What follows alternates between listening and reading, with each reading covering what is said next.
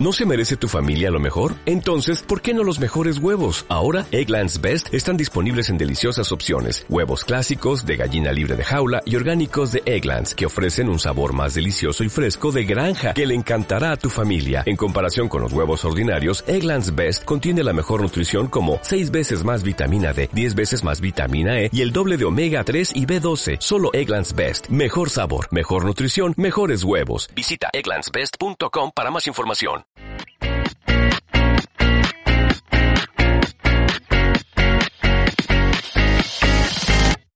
Hola lectores, bienvenidos al décimo y último episodio de la primera temporada de Lectores Atípicos, el podcast del Club de Lectura Contrapágina y de la organización cultural La Noche de los Libros. Soy Dani Valiente y hoy les voy a presentar la entrevista que junto con Evelyn tuvimos con Juan Carlos Cortázar, el autor de Como si nos tuvieran miedo, novela que hemos leído durante junio con el club. ¿Quieres conocer de qué va este libro y quién es su autor? Entonces escucha este episodio de principio a fin. Juan Carlos Cortázar es sociólogo, magíster en gestión y políticas públicas por la Universidad de Chile y tiene estudios completos de doctorado en management en London School of Economics and Political Science. Ha sido docente en universidades de Perú, Chile y Argentina, así como en el Instituto Interamericano para el Desarrollo Económico y Social, INTES. En Buenos Aires estudió la carrera de escritura narrativa en la Escuela de Escritura y Oralidad Casa de Letras. Ha publicado las novelas Tantos Angelitos en el año 2003, 2012, perdón, Cuando los hijos duermen en el año 2016 y Como si nos tuvieran miedo en el año 2020. También ha publicado los libros de cuentos Animales peligrosos en el año 2014, La embriaguez de Noé en el año 2016 y El inmenso desvío en el año 2018. Con este último libro obtuvo una mención honrosa en el Premio Nacional de Literatura en el año 2019. ¿Qué tal, Juan Carlos? Buenas noches. Evelyn, Dani y a todos los miembros del, Club de Lectura. Eh, un enorme gusto estar con ustedes, de verdad. Igualmente compartimos el gusto de poder estar contigo reunidos esta noche y poder conversar de Como si nos tuvieran miedo, que es la novela que hemos leído este mes junto con todo el club y que precisamente hace un par de horas tuvimos la reunión con, con los chicos del, del club y el debate que se armó, todas las cositas que nos ha hecho poder conversar y discutir con respecto a lo que nos presentas en esta novela. Wow, ha sido una de las mejores reuniones que hemos tenido en lo que va del año. Qué bueno. La verdad, es un lujo. Uno generalmente tiene muy pocas oportunidades cuando uno escribe para tener una conversación o las reacciones de los lectores. Generalmente la gente te dice, ay, sí, lo leí, qué bien, qué bien, qué lindo, no sé qué, lo que sea, ¿no? Pero que realmente haya la oportunidad de conversar con, con lectores como ustedes es un lujo asiático. Juan Carlos, en entrevistas anteriores que hemos podido leer o escuchar, hemos podido también conocer algunos datos más personales acerca de ti. Y bueno, me permitirás poderlas compartir también, ¿no? Como por ejemplo que en algún momento de tu juventud pensaste seriamente en ser sacerdote, que has, realizado militancia política, que has estado casado, que eres padre, que a los 42 años recién hiciste pública tu orientación sexual. Sabemos que para un escritor todas las situaciones, experiencias y emociones que ha vivido en su vida son materia prima para sus ficciones. En toda tu obra literaria ya publicada hasta el momento, ¿cuál crees que es el común denominador? Es decir, ¿hay algún género, tema, alguna intención constante o particular sobre la que te gusta escribir y transmitir en tu literatura? ¿Y qué escritores son un referente y una influencia para ti? Bueno, yo comencé a escribir ficción de grande, ¿no? A los 42, 3. Y fue algo unos años después, no muchos, un par de años después de que me salí del closet. Así es que está vinculado. Y por ahí lo que dices tú, Dani, creo que tienes toda la razón. Para mí la eh, escritura se convirtió junto con otras actividades como ir a las discos, ir a los bares, ir a los saunas, ir a las marchas del orgullo, etcétera, eh, en una forma de exploración del mundo una vez que uno cruza el río, digamos, al otro lado de la heterosexualidad. ¿no? Eh, entonces, eh, para mí creo que la, la escritura ficción, básicamente escribo narrativa, novelas, cuentos, algo de poesía he hecho, un par de talleres, pero eso ya es algo que me da demasiado pudor. Eh, y además no, no, es algo que me he entrenado mucho, me gustaría más adelante, leo, ¿no? Pero, eh, creo que mi, lo que escribo es una forma de preguntarme sobre ese mundo. La verdad que a mí no me preocupa mucho el asunto de los temas. Cuando a veces me han preguntado por qué escribes ese tema, por qué no escribes de otra cosa, por ejemplo, yo he trabajado años en temas de gestión pública, gobierno, no sé, podría escribir cosas al estilo Natalie Notcom, ¿no? Cuando escribe sobre empresas. la verdad que no me nace. El día que me nazca lo haré. Por ahora lo que me nace y lo que me inquieta es esto. Tengo algunos cuentos, algunas cosas sobre otras cosas, pero eh, no sé, yo creo que en la escritura uno tiene que dejarse llevar por la musa, por el impulso. Eh, para mí básicamente un tema, como puede ser el tema de la, la diversidad sexual y de género, o podría ser la guerra, o podría ser la migración, o podría ser cualquier otro tema, es un espacio, una cancha para desarrollar una escritura. Entonces a mí lo que me interesa básicamente es desarrollar una escritura. Yo no sé si alguien lo nota, probablemente no, no importa, pero yo cuando escribo, no sé, yo, yo veo, por ejemplo, con esta novela he tratado de hacer cosas que no traté de hacer con cuando los hijos duermen, que comencé a intentar con algunos de los cuentos del inmenso desvío. Entonces, más que nada, explayar una escritura no quiero negarle, es decir, el hecho de escribir sobre esta experiencia, que también es una experiencia, como digo, está vinculado, no es casualidad que fuera más o menos en paralelo a mi salida del closet, eh, tiene que ver, ¿no? Pero, pero es más un andamio, ¿no? Para mí el tema, la historia y eso es más un andamio que sostiene una escritura. Ahí hay distintos gustos, ¿no? Hay gente que le interesa más escribir para contar una historia, ¿no? Y entonces la escritura, y este tipo son, son, son andamios para. Eh, hay otras formas de escribir o otros gustos, el mío por ejemplo, que creo que tiene que ver mucho con lo que aprendí en Argentina, eh, ¿no? donde eh, la historia es más un soporte de una escritura. Y por eso, enlazando con tu segunda pregunta, va, mi, mi, altar de, escritores son, yo qué sé, dichos en desorden, ¿eh? Saer, eh, Bernhardt, eh, este, ay, el de... Siempre cuando me preguntan estas cosas me olvido de todo. Yo era muy malo en los exámenes orales, me jalaban. Eh, bueno, Bernhardt, eh, Carpentier, me gusta. A mí me gustan las frases carnosas. Es otro tema de gusto, ¿no? Pero esta cosa de esa frase seca, cortante, al hueso, ¿no? Que generalmente se identifica con autores como Carver, que me gusta, pero no está en mi altar, ¿no? Eh, no, a mí me gustan las frases carnosas, que puedo morder, ¿no? Es un gusto literario y un poquito extra literario también. Eh, me gusta mucho eh, Onetti, Onetti me mata, Onetti me mata, Bernhard, Onetti Carpentier, eh, hace poco leía Lesama Lima, Paradiso, espectacular. Un escritor chileno que me mata, Mauricio Vaqués, muy poco conocido, brutal. Eh, y el otro hay, este, hay, eh, Donoso, Donoso. De hecho, el título de la novela, como si nos tuvieran miedo, es un robo del lugar sin límites de Donoso. Sí, lo haces mención en la parte inicial de la novela, ¿no? Ese fragmento que, Ajá. Que por aquí lo tengo. Y sería interesante poderlo compartir también para más o menos puedan todos conocer de dónde, de dónde viene, ¿no? Aquí lo tengo. Flaco, mojado, reducido, revelando la verdad de su estructura mezquina, de sus huesos enclenques, como la revela un pájaro al que se despluma para echarlo a la olla, tiritando junto a la cocina envuelto en la manta que alguien le había prestado. ¿Tienes frío? son tan pesados, brutos. A mí no me importa, estoy acostumbrada. No sé por qué siempre me hacen esto o algo parecido cuando bailo. Es como si me tuvieran miedo. No sé por qué, siendo que saben que una es loca. Claro, esa frase es de la Manuela. La Manuela es el personaje central de El lugar sin límites, una novela que ocurre en Chile de los años 50, ¿no? En el campo. ¿no? Hay un burdel de campo, ¿no? Donde va todo el mundo, ¿no? Desde el patrón hasta el último chofer o, peón.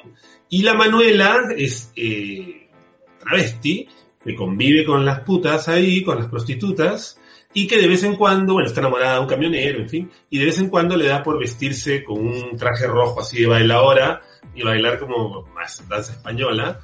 Y, al principio los hombres ah, le aplauden, la seduren, ¿eh? le invitan trago y después terminan persiguiéndola, agarrándola a golpes, la tiran en una sequía. Y esta, esta parte que has leído es cuando regresa al prostíbulo después de que le han roto el vestido, le han tirado a la sequía y todo. él dice, ¿no? Es como si me tuvieran miedo cuando saben que una es loca. Y, la frase, como si nos tuvieran miedo, por lo menos para mí, eh, tiene que ver centralmente con lo que me parece esencial en la novela, ¿no?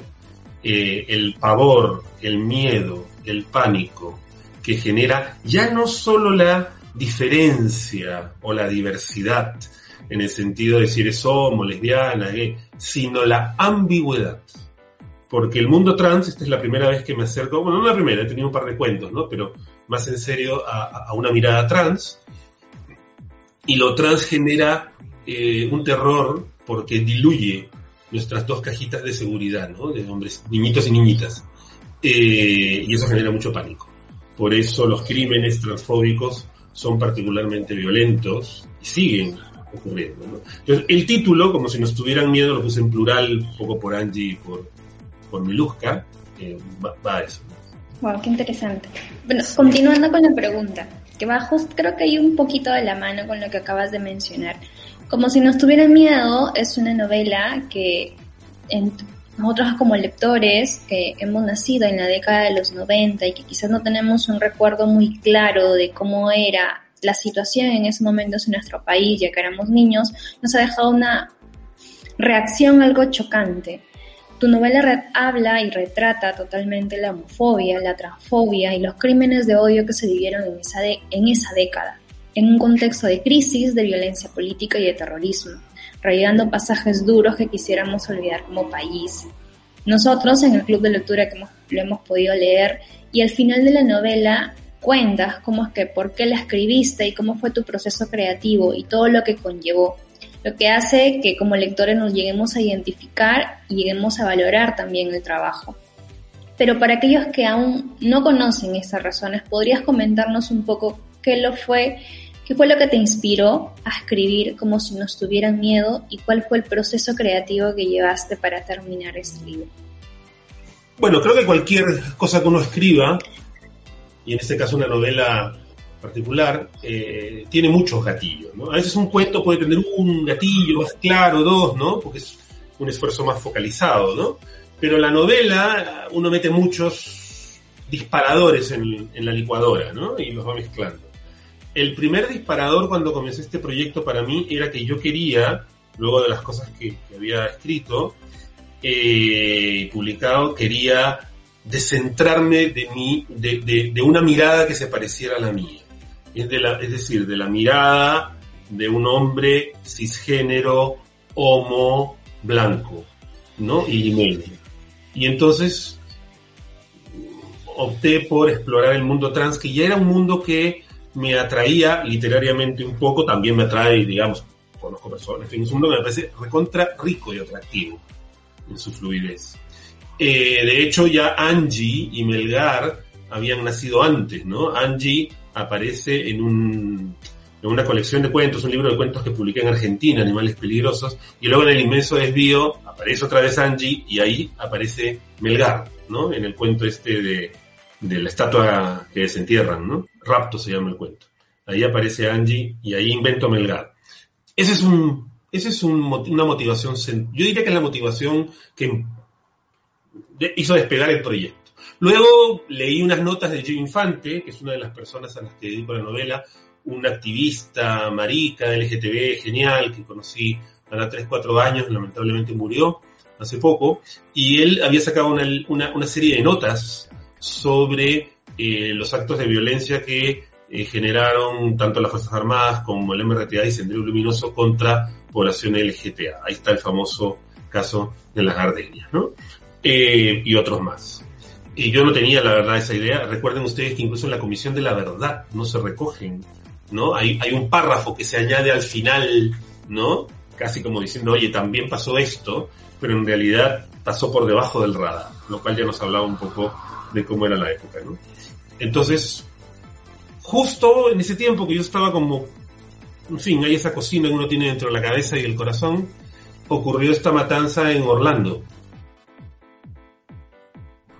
en Miami. ¿Se acuerdan que hubo una matanza de una discoteca gay? Y que, bueno, como todo lo que pasa en Estados Unidos salieron un montón de noticias muy detalladas. De hecho, por eso la, en honor a eso la peluquería se llama Orlando.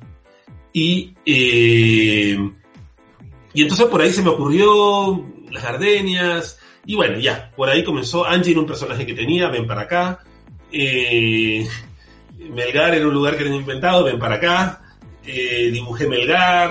Y así, y una cosa lleva a la otra, y luego, este, eh, no sé en qué momento, en algún momento, bueno, surgió, surgió Miluska, que es un personaje más difícil de clasificar, eh, ¿no? Yo no me atrevería a decir que porque tampoco importa. Una de las preguntas más agresivas que, que podemos hacer las personas cisgénero, las personas trans, es ¿qué eres? ¿no?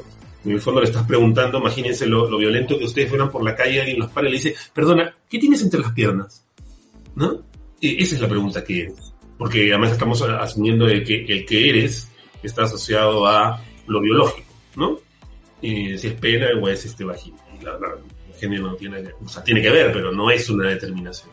Ahora, eh, luego fueron apareciendo cosas, situaciones, cosas que encontré en internet, por ejemplo, el baile, el baile este de, de la tunantada, ¿no? Me enteré por internet, investigar, inventé, miré mucho video eh, y ya, por ahí. Luego, cosas así, ¿no?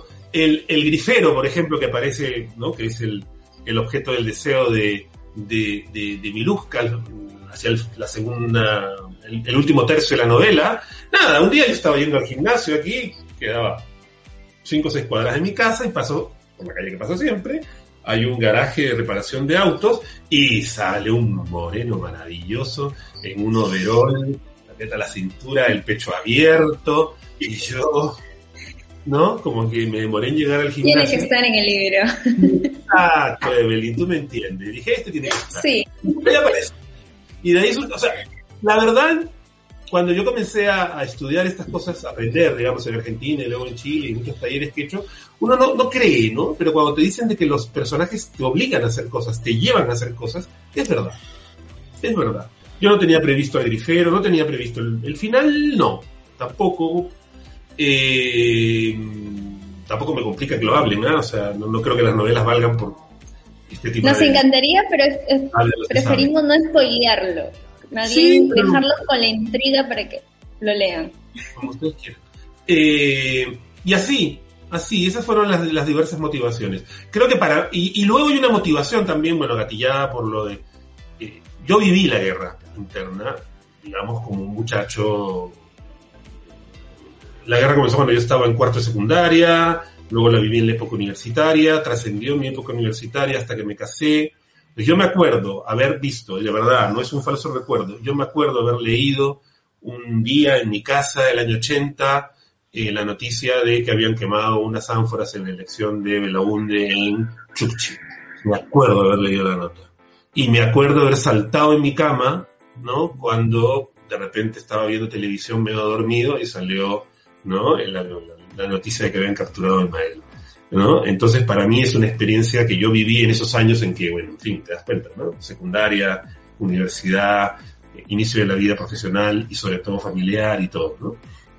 La novela inicia con un momento, ¿no? Que aterroriza no solamente a los pobladores de Melgar, sino también a los protagonistas y también al lector, ¿no? Cuando el cerro eh, se ilumina, ¿no? En plena noche con mecheros que trazan la hoz y el martillo, que es el símbolo de Sendero lo que también nos alerta a nosotros como lectores de lo que vamos a, a lo largo del resto de las páginas. Y para no, y para continuar en realidad con, con, lo que veníamos conversando, cómo estos episodios que realmente se vivieron en los años del terrorismo en nuestro país han marcado tu literatura y tu vida. Y si tú crees que hay alguna intención de querer advertir a lectores quizás más jóvenes como nosotros, precisamente ese miedo y esa incertidumbre ¿no? que los terroristas sembraron en esos años. O sea, una intención no. O sea, yo creo que la literatura tiene intenciones básicamente estéticas, ¿no? Y por ahí mis intenciones iban más por el tema de la escritura. Lo demás para mí es tal servicio como andamio, como soporte. Ciertamente quería recrear esa experiencia de, de miedo. De hecho, esa, esa, esa, esa escena inicial, ¿no? La de la olla de martillo sobre el cerro en la noche, yo la había utilizado ya para un cuento que publiqué en Argentina y me acuerdo que, uno de mis tutores allá que me enseñaba, José María Brindisi, me dijo, eso es para el inicio de una novela. Pero eso me lo dijo hace un montón de años, ¿no? Y se me quedó dando vueltas y bueno, cuando comencé este proyecto por ahí la usé. Yo me acuerdo, yo tendría 19, 20 años, 19, eh, o sea, el tema de la hoja de martillo sobre los cerros no era, no era nada inusual, no era todos los días, pero tampoco era que...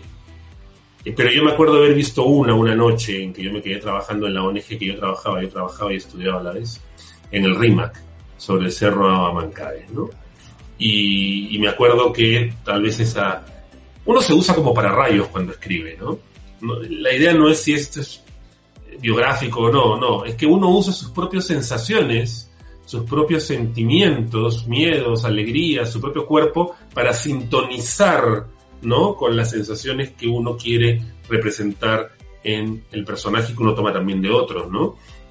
Entonces cuando, creo que está en el segundo párrafo, apenas comenzando la novela, Angie eh, eh, la ve a Miluska y dice que se le aprietan los huevos, ¿no? Eh, bueno, yo recuerdo cuando vi la voz y el martillo, yo, yo trabajaba en el tercer piso, entonces de repente sentí, eh, por alguna razón era la visita del Papa, yo trabajaba en una ONG vinculada a teología de la liberación, entonces había que estar de noche mirando cosas.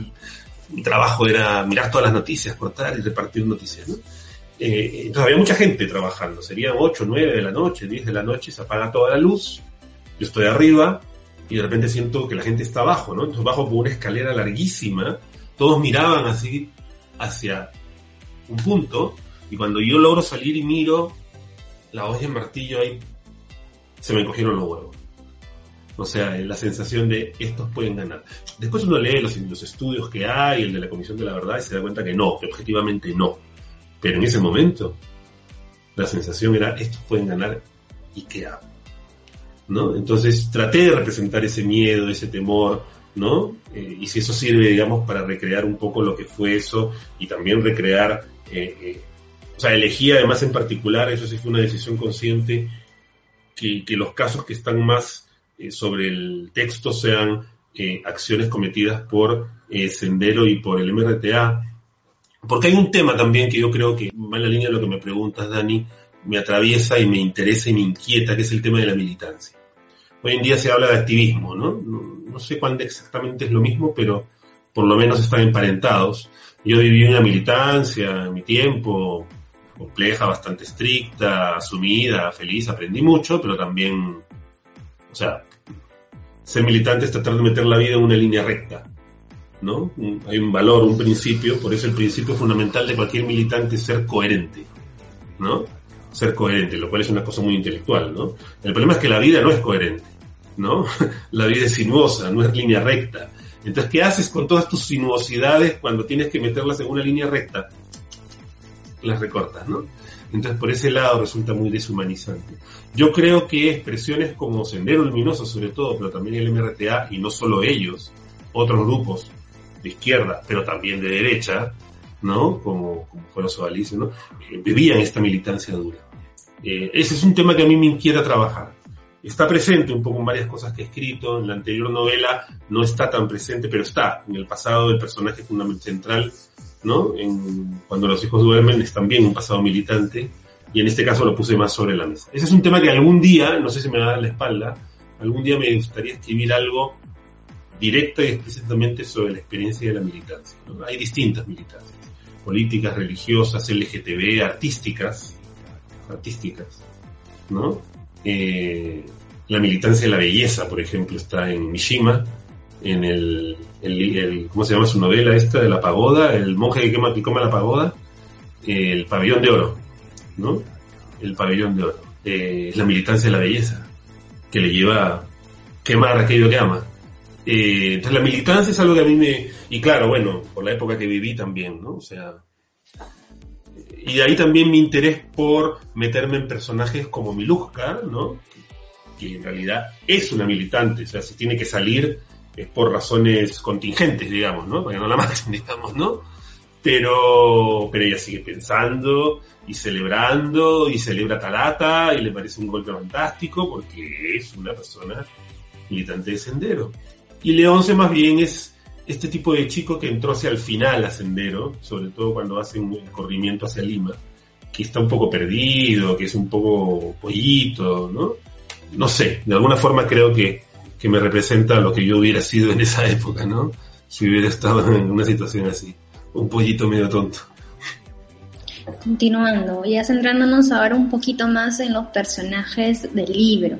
Miluska y Angie son las protagonistas de esta historia, ambas jóvenes transexuales desplazadas del lugar de donde vivían por el miedo de ser asesinadas por los grupos terroristas, que a pesar de tener personalidades muy contrarias, encuentran en su pasado un punto en común que las convierte en mejores amigas.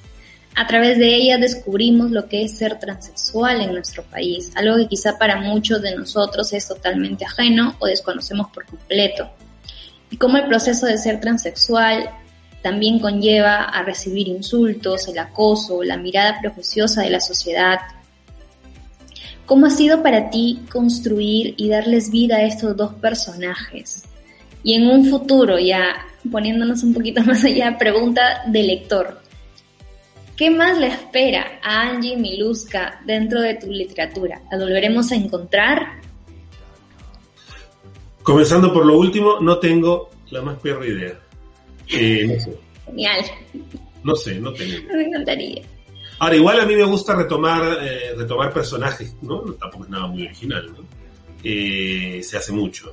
Por ejemplo, una, tengo un par de novelas cortas que van a salir como un díptico en julio, en otra editorial, con Narrar y ahí recupero, por ejemplo, un personaje que está en otro cuento, el Mohicano. Bueno, ah, no, el Mohicano lo tomé de una novela antigua, lo llevé a un cuento en el inmenso desvío y ahora lo retomo de nuevo. Entonces hay personajes que me persiguen, de repente sí, Angie, Miluska, yo qué sé, ¿no? pero no lo puedo saber. Ahora, eh, la primera parte de la pregunta, perdón, era, este, Sí, la, bueno, eh, ¿cómo ha sido para ti construirlas y ah. darles vida a esos dos personajes? Bueno, para construirlos yo lo que ya tenía algún acercamiento al mundo trans, en medio de todo el mundo trans acá en Santiago, tiene puntos importantes de contacto con el mundo homo, sobre todo en la lógica más eh, de transformistas y eso, pero ya eso es un primer escalón y vez y tenía amigos. Entonces, lo que hice en Lima fue contactarme con personas, ¿no? Que, que trabajaban, que, eran personas trans, que trabajaban en peluquerías o no. Acá hablé con una persona trans que, está en política, era concejal en un municipio, con una amiga muy cercana que yo conocí en Buenos Aires, pero en ese momento era, era él, chileno, y ahora es ella, y, eh, se considera ella, y, y ella me explicó muchísimas cosas. ¿no? hombre cisgénero gay tenía un montón de ideas y prejuicios y tonterías en la cabeza, ¿no? Y me explicó mucho, sobre todo tratar de entender un poquito algo que para mí era clave en la novela de por dónde va el deseo trans, ¿no? No creo haberlo hecho del todo bien, he tratado de acercarme. A la hora de construir personajes a mí me, me, me, me sirvió mucho hay un personaje que me gusta mucho, que es la, la personaje central, la narradora de Salón de Belleza de Belatino, ¿no? Eh, es una obra maravillosa, si no la han leído les recomiendo que la lean.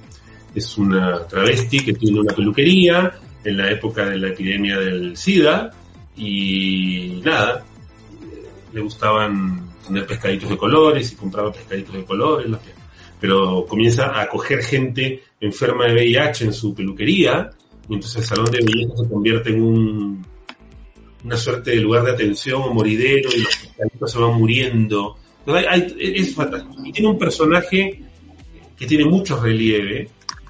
Eh, y bueno, Angie de alguna forma creo que responde a eso, responde a otros personajes que he leído en otros textos argentinos, ¿no? De, personajes trans femeninos. Eh, Miluska sí fue una exploración más complicada, más complicada.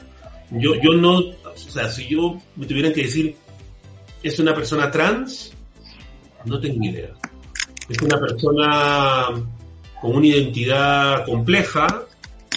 Que, como cuenta la novela, de chica o de joven le gustó bailar en la tunantá, que le permitía vestirse de mujer y bailar, ¿no? Como la, la jaujina. Hay una pulsión fuerte ahí que luego la mete al fondo para convertirse justamente en militante, ¿no? Por ahí también tiene una pulsión con hombres, ¿no? Eh, pero luego vuelve a aparecerle el tema de lo femenino justamente porque al meterse en Melgar de alguna forma con Angie, es, a mí personalmente me queda la duda de si lo hace solo por camuflarse o también por comenzar a darle rienda suelta a su dimensión femenina que evidentemente se le sale, ¿no? En cuanto se cruza con el grifero, ¿no?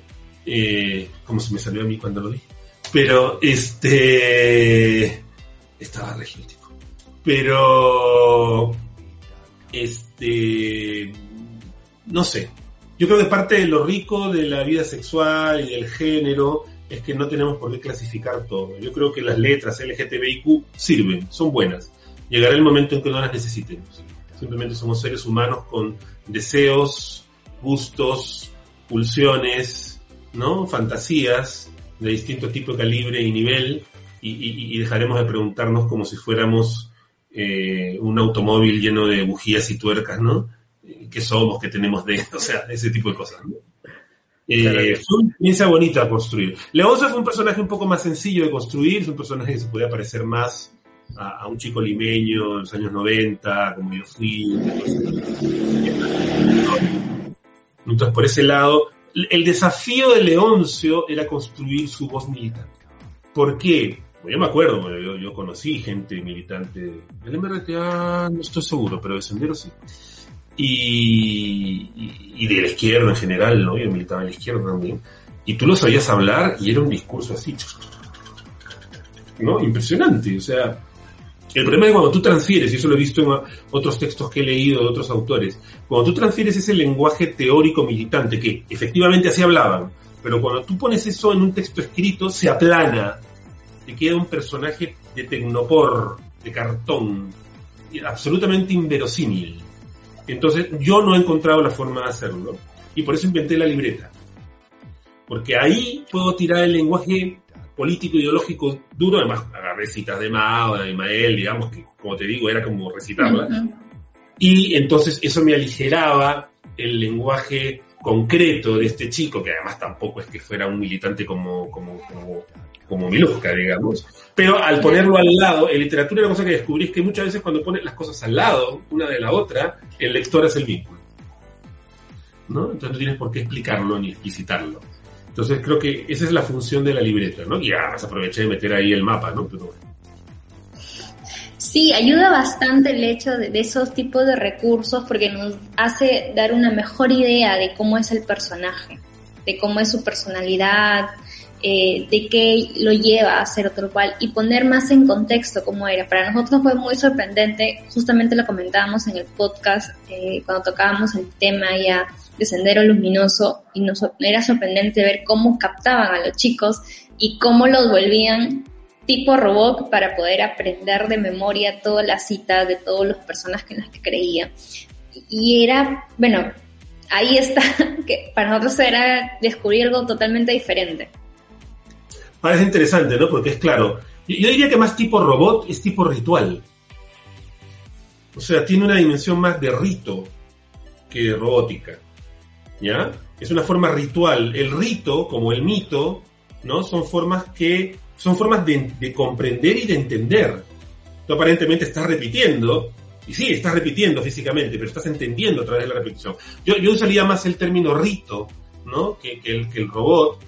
Eh, ahora, traté de reflejar en, el Leoncio esto del miedo a la violencia, sea, porque claro, la, idea que uno tiene muy superficial es que eran todos unos vikingos salvajes que salían a matar y gozaban y no sé, pues se bebían la sangre de sus víctimas, ¿no? Eh, pero eso ocurre en la televisión, pues no, no es verdad. Yo creo que muchas de estas personas también tenían miedo por su vida, también les impactaba matar, lo hacían porque su visión del mundo, y ahí La experiencia de la militancia es clave para entender por qué te arriesgas a matar y a morir.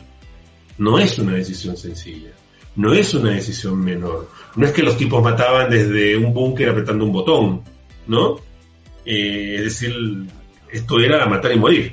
Entonces hay que tener eh, una visión ideológica, religiosa o política muy fuerte, como la de los conquistadores, cuando uno mira a estos tipos metiéndose, ¿no? Con armaduras de hierro, ¿no? En medio de la selva, no sé si ustedes vieron este Aguirre, la ira de Dios, con Klaus Kinski, que se mete en la selva, que este tipo está loco. No, tenía una motivación que lo llevaba a hacer ese tipo de cosas, que estaban fuera de lo, de lo usual. Entonces yo creo que ese tipo de militancia me interesa entenderla. Y yo creo que no vamos a entender lo que pasó en el Perú si seguimos tratándonos como monstruos. Porque es la forma más fácil.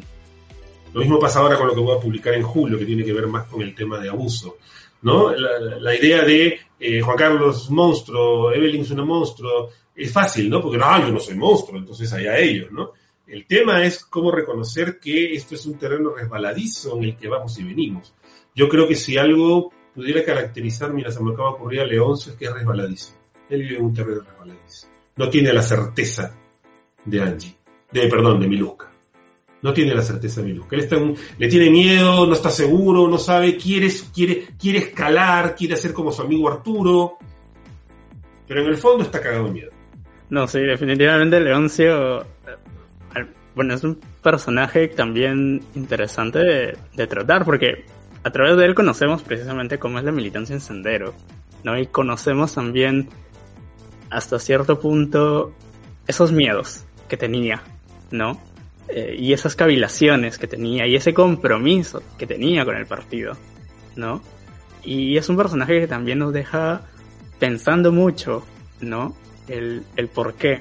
Y, y, y ahí nos damos cuenta también el, hecho y lo que tú quieres también un poquito, ya nos vienes comentando, ¿no? Este, el, el poder entender también cómo se vivió esa época y ya nos pones también en, esa otra parte, ¿no? Porque nos pones precisamente a, a Miluska, que es una ex militante de Sendero, eh, nos pones a Leoncio, que es una actual militante de Sendero, y ahí conocemos cómo es ser parte de Sendero, ¿no? Y, todo lo que conlleva.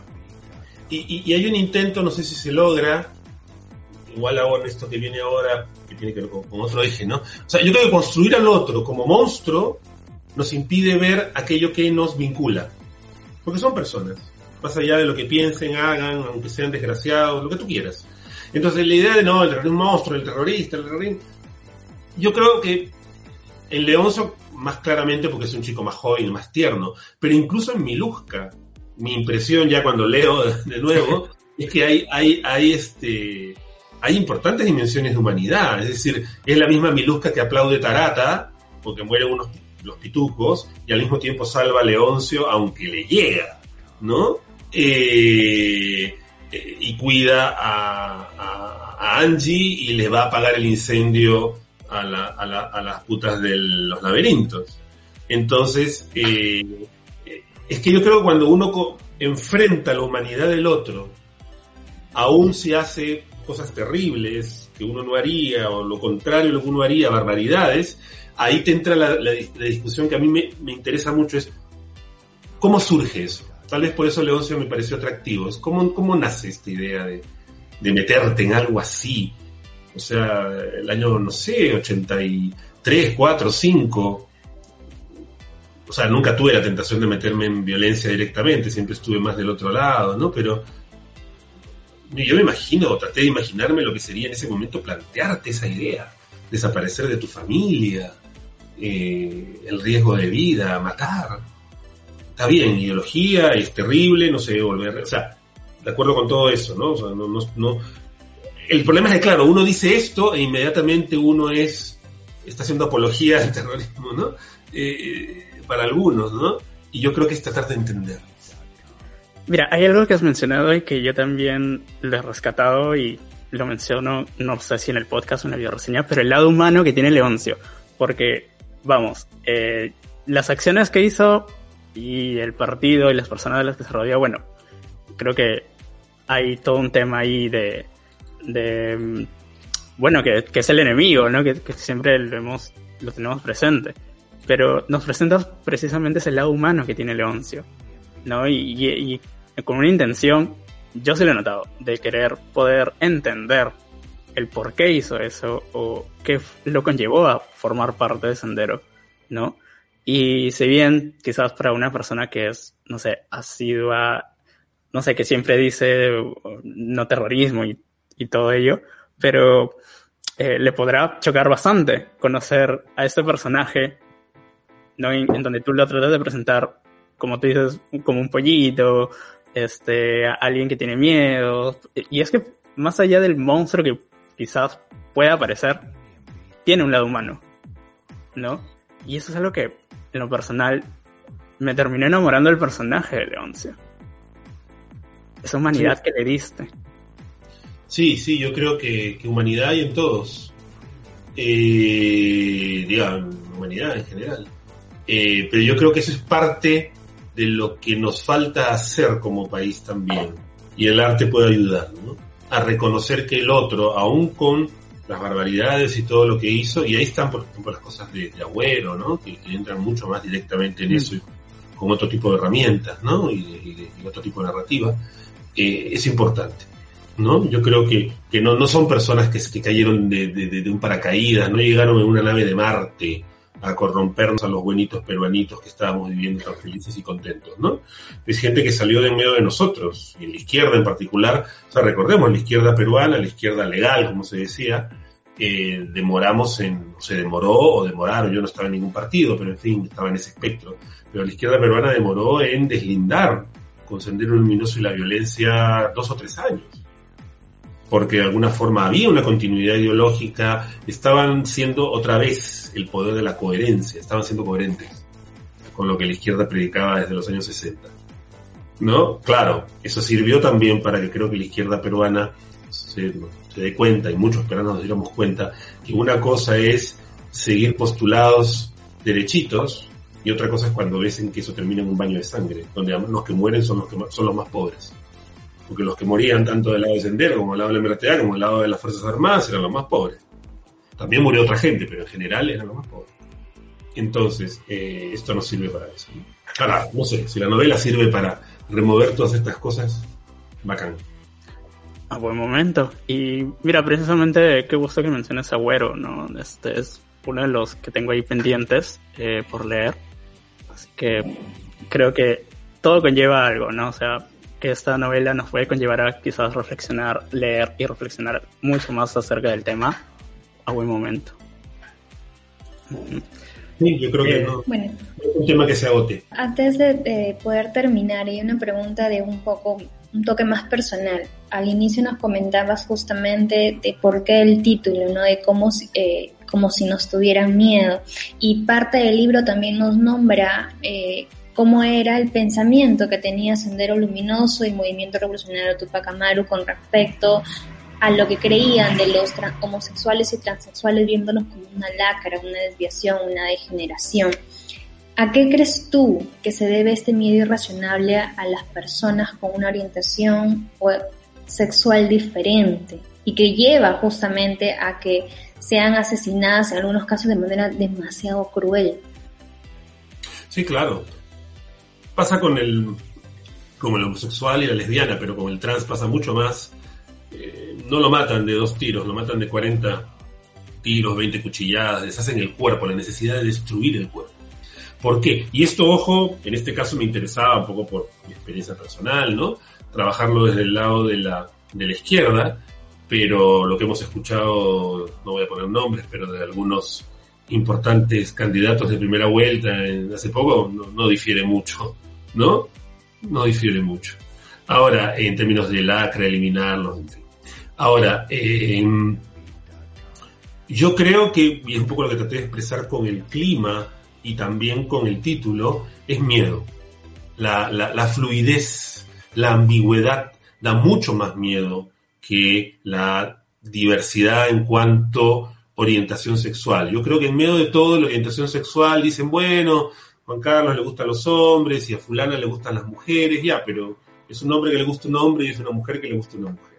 Pero cuando te tienes que enfrentar a la ambigüedad, ¿no? A que lo femenino y lo masculino es fluido, ambiguo, en medio de todo un poco arbitrario, como es toda construcción social, en medio de todo, sigo siendo sociólogo, eh, ahí genera mucho miedo, pánico. Además porque evidentemente eso remece muchas estructuras de poder. Todo eso es cierto, tiene que ver con el patriarcalismo, la heteronorma y el machismo en particular en un país como el Perú. Eh, pero yo creo que hay un miedo muy básico, ¿no? A que se disuelven ejes de comprensión y significación de la realidad que son muy claros. Fíjate que, que son ejes blanco o negro, ¿no? O eres hombre o eres mujer, o eres terruco o eres democrático, o eres cholo o eres blanco, o eres, ¿no? Entonces, cuando esos este, extremos que sirven para tener una explicación y una experiencia muy simple de la realidad compleja que vivimos, se ven cuestionados, la reacción es muy violenta. ¿no? Y en el caso de lo de género, es una de las reacciones más violentas. Pero también lo podemos ver en la política, o sea, justamente lo que estamos viviendo tiene que ver con eso. Ah, eres terruco, estás con no sé quién, o tú eres no sé, ¿no? Eh, no sé, explicaciones hay, hay muchos estudios, yo no me dedicaba a estudiar el tema, ¿no? Lo estoy abordando más desde la literatura. Pero yo creo que hay eso, hay, hay un tremendo miedo. Sobre todo en los hombres cisgénero. Y digo hombres cisgénero y no necesariamente heterosexuales, porque creo que en el mundo de la homosexualidad masculina también hay mucha transfobia. Increíble la transfobia que hay. Y no solo respecto a las personas trans, sino respecto a las dimensiones, gestualidad, actitudes o atributos que un hombre pueda tener que son considerados femeninos en el mundo gay, aquí en Perú y en la China comunista, eh, siempre hay esta idea de la pasiva, ¿no? Como la pasiva es la importante y uno lo puede ver en los lugares de, en las páginas de Grindr, chat gay, ¿no? Yo busco hombres, bien hombres, bien masculinos, ¿no? Nada de locas, nada de locas, ¿no? Eh, y la idea de, claro, al final sí, están ahí en el ambiente, además, digamos, si no como, pero hay una cierta discriminación y burla que uno lo puede asumir de forma más jocosa o circense con lo que llamamos el mujereo, ¿no? Que hablamos de nosotros en, femenino, pero también no se puede negar que hay una eh, eh, clara eh, enredo y discriminación hacia aquello que es femenino. Y eso viene de la heteronorma, lo masculino es superior y lo femenino es inferior hagan el ejercicio, no sé, bueno, yo lo he visto en, cualquier bar o discoteca gay, levanten la mano los pasivos. y levantan tan pocos que tú dices, bueno, pucha, qué problema, ¿no? ¿Cómo harán? Eh, obvio que no es así, ¿no? Pero levantar la mano y decir, ¿no? Yo soy, no soy pasivo, eh, no es tan fácil en el mundo homo, ¿no? Incluso en el mundo homo activista. ¿No? Eh, así es que, que, yo creo que hay mucho trabajo que hacer y ese es un eje al, vinculado, pero algo distinto, al tema de diversidad de eh, orientación sexual, ¿no? El tema trans es súper poderoso. Yo he quedado muy impresionado. Eh, me gustaría, es un mundo conocerlo más, bueno, no es tan fácil, hay complicaciones. ya no sé, me fui por las ramas de Belín, pero eso me ocurre siempre. no te preocupes, Juan Carlos. Juan Carlos... eres el único, yo soy igual. Juan Carlos, y antes, antes este, bueno, justo hoy, hoy, día en la reunión del club con los chicos salió la pregunta de eh, si, por ejemplo, la novela eh, se podría leer en, en, colegio, en secundaria, ¿no? Y bueno, más allá de, de, ese, de ese tema, eh, o sea, y te hago la pregunta a ti, ¿no? ¿Por qué crees que es necesario poder tocar em, novelas, historias con temática eh, LGBT en, en, las escuelas? ¿Por qué crees que es necesario que haya esa visibilidad de personajes LGBT dentro de la literatura? No sé, supongo que porque... ¿Por qué en las escuelas? No sé, porque si estamos leyendo libros donde hay pescadores, donde hay generales que liberan al Perú, donde hay este, mujeres, hombres, bomberos, eh, curas, monjas, porque no pueden haber este, maricones, lesbianas, ¿no? Trans. O sea, somos parte de la fauna, ¿no? Eh, entonces, yo creo que en la medida en que el arte representa y al mismo tiempo irrumpe o de una manera disruptiva, representa de una manera disruptiva, no siempre es un reflejo, ¿no? No, no siempre es un realismo. La realidad, bueno, pues somos parte de la realidad, ¿no? O sea, y hay un montón de cosas que están en la realidad y simplemente no nos damos cuenta. Eh, yo siempre lo pongo como un ejemplo porque además es un tema que me encanta, eh, por varias razones, por varias razones, es el tema de, eh, lo voy a poner en, en bruto, eh, creo que para cualquier muchacho, probablemente sin, mientras menos formación religiosa católica, sobre todo católica, tenga, ir a una iglesia colonial, como le decimos en Perú, ¿no? Barroca quiere decir, ¿no? En Lima o en Arequipa o en Cusco, es un museo del homoretismo. ¿No has visto esos santos? ¿Esos cristos? Por Dios, y son maravillosos. Lo que pasa es que no lo, no lo codificamos, porque claro, es Cristo, es el santo, pero, pero yo lo usaba en la novela, hay uno, ¿no? Hay un Cristo. Pero que me sirve además para otras cosas. Pero en general lo he usado en otros textos, un texto que me encanta, el barroco, además porque el barroco fue un movimiento cultural que tiraba cuerpos, ¿no? Como fiambres. Eh, fiambres. Eh, pero uno una iglesia si uno fuera, no sé, un chino zen, ¿no? Que no tiene nada que ver con el catolicismo y entrar a una iglesia, cualquier iglesia de Chiclayo, de Lambayeque, de Lima, de Arequipa, de Cusco, colonial, como decimos ahí, y viera a los santos de los costados, ¿qué pensaría que es? Un sauna. Eh, o sea, son cuerpos maravillosos, además es un sauna sadomasoquista. ¿No? Porque el 70% de ellos están heridos, lacerados, golpeados, latigados, flagelados, crucificados, cortados. O sea, lo que hay es carne y sangre, ¿no? Eh, o sea, lo tenemos ahí, pegado en la nariz. Y sin embargo, no lo, no lo, activamos como, ah, eh, pero está ahí. Es parte de nuestra identidad, de nuestra el Perú es un país. Bueno, eso es un tema también que tiene que ver con la novela. A mí me interesa cada vez más, ojalá lo logre. Su... No lo logro, no lo logro lo que yo quiero. Eh, me interesa cada vez una escritura más carnosa y también por ese lado más barroca, es necesariamente enredada, sino más sinuosa. Ojalá lo, lo pueda ir logrando. Traté de hacerlo acá un poco más, en algunos cuentos del inmenso desvío también, más que en anteriores textos. En fin, todo se mezcla.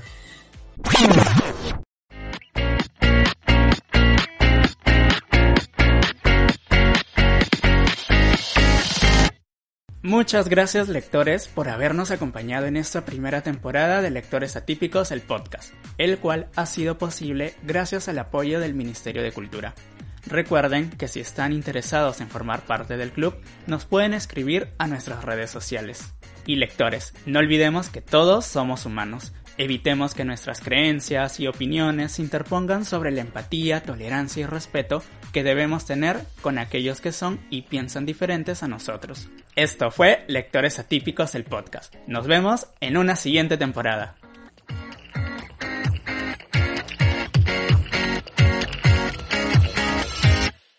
¿No se merece tu familia lo mejor? Entonces, ¿por qué no los mejores huevos? Ahora, Egglands Best están disponibles en deliciosas opciones. Huevos clásicos, de gallina libre de jaula y orgánicos de Egglands, que ofrecen un sabor más delicioso y fresco de granja que le encantará a tu familia. En comparación con los huevos ordinarios, Egglands Best contiene la mejor nutrición como 6 veces más vitamina D, 10 veces más vitamina E y el doble de omega 3 y B12. Solo Egglands Best. Mejor sabor, mejor nutrición, mejores huevos. Visita egglandsbest.com para más información.